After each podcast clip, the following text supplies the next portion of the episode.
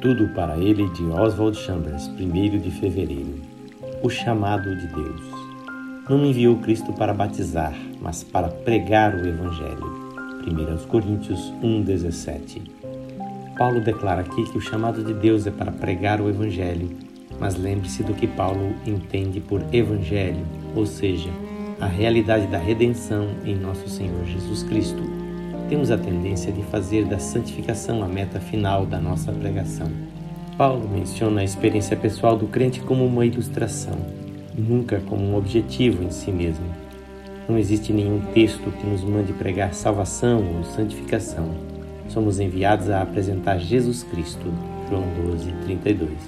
Dizer que Jesus Cristo sofreu para a redenção do mundo inteiro e colocá-lo íntegro e reabilitado perante o trono de Deus.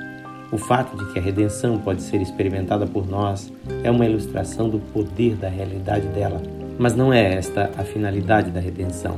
Se Deus fosse humano, como haveria de sentir-se desalentado e cansado dos constantes pedidos que fazemos pela nossa salvação, pela nossa santificação? Abusamos de suas energias de manhã à noite pedindo coisas de nosso próprio interesse, algo de que eu quero ser liberto.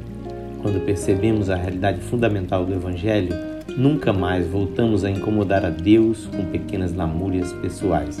O anseio da vida de Paulo era proclamar o Evangelho de Deus.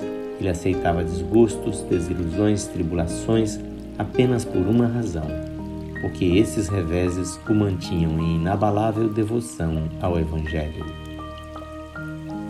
Esta leitura é feita por seu amigo, pastor Edson Grando. Que o Senhor Jesus possa manter no seu coração a chama viva para pregar o Evangelho.